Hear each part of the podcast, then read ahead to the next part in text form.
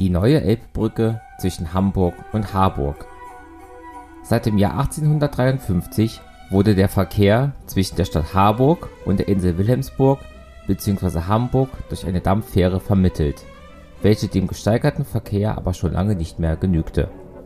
Deshalb vereinigten sich 1897 die interessierten Gemeinden und Staaten zu dem Bau einer großen Brücke, die, von der Nürnberger Maschinenbau Aktiengesellschaft erbaut, am 30. September des Jahres feierlich eingeweiht wurde. Die aus vier Strombrücken und sechs Flutöffnungen bestehende Brücke ist 600 Meter lang.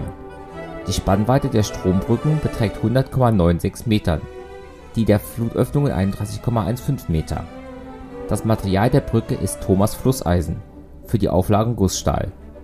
Für eine elektrische Straßenbahnverbindung von Harburg nach Hamburg sind zwei Gleise bereits vorgesehen. 2,5 Meter breite Fußwege befinden sich zu beiden Seiten der Fahrbahn. Diese ist 7 Meter breit und mit schwedischem Granitreihpflaster auf Betonunterlage versehen. Ihren Abschluss erhält die ebenso schöne als großartige Brücke an beiden Uferseiten durch ein burgtorartiges steinernes Portal, zu welchem der Hamburger Architekt Thielen den Entwurf lieferte